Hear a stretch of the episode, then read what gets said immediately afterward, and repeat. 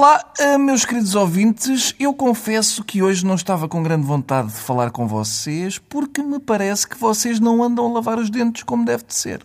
E acima de tudo, não andam a passar a escova na língua antes de bochechar. E toda a gente sabe que isso manda os germes à vida deles e evita as cáries. Mas pronto, uma vez que tenho um contrato para cumprir, cá estou eu. Eu tenho um sonho.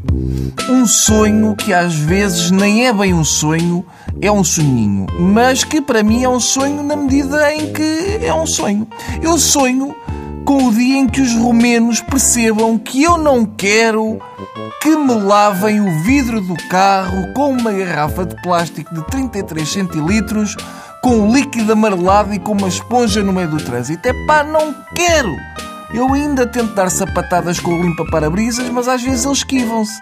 Para todos os lavadores de vidros de trânsito que ouvem muito a TSF, eu quero os vidros sujos com mosquitos, uh, com cocós de pombas. Epá, eu adoro cocó de pomba no meu carro, adoro. Portanto, eu quero o vidro de carro com isso tudo. Se eu quisesse lavar o vidro, eu próprio andava com essa garrafinha e em cada sinal vermelho saía do carro e ia esfregar só sol. Estamos entendidos? E também não quero que me atirem com jornais gratuitos contra o focinho, porque qualquer dia isso vai dar merda. Eu já ando a avisar, é pá, não me atirem com jornais contra o focinho às 8 da manhã, porque qualquer dia dá molho. E vocês não ouvem, portanto, qualquer dia vamos ter mesmo de nos chatear, porque dar sapatadas com o limpa-parabrisas e ao mesmo tempo com o braço esquerdo é coisa que cansa.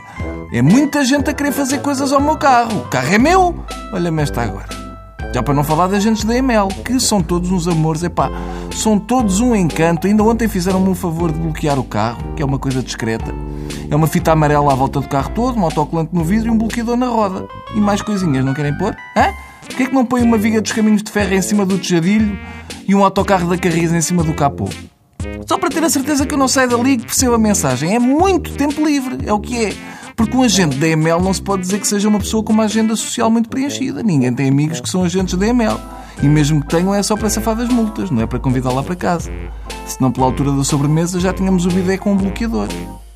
Bom, agora que já descarreguei, o que tinha a descarregar, que estava-me aqui entalado na garganta, que foram 60 euros. 60. Eu paguei quase o PIB da Somália só para me deixarem ir à minha vida. Só para uma mulher rodar uma chave no bloqueador e dizer pode seguir. Foi 30 euros por cada palavra. 30 pelo pode e outros 30 pelo seguir. Nem eu levo tão caro para fazer espetáculos.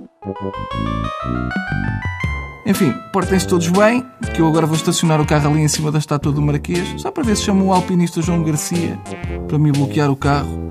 Também é melhor ali sozinho, porque dá-me ideia que João Garcia é um bocadinho despassarado.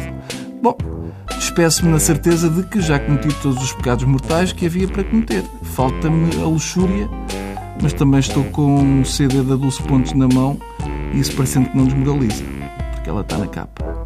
Adeus.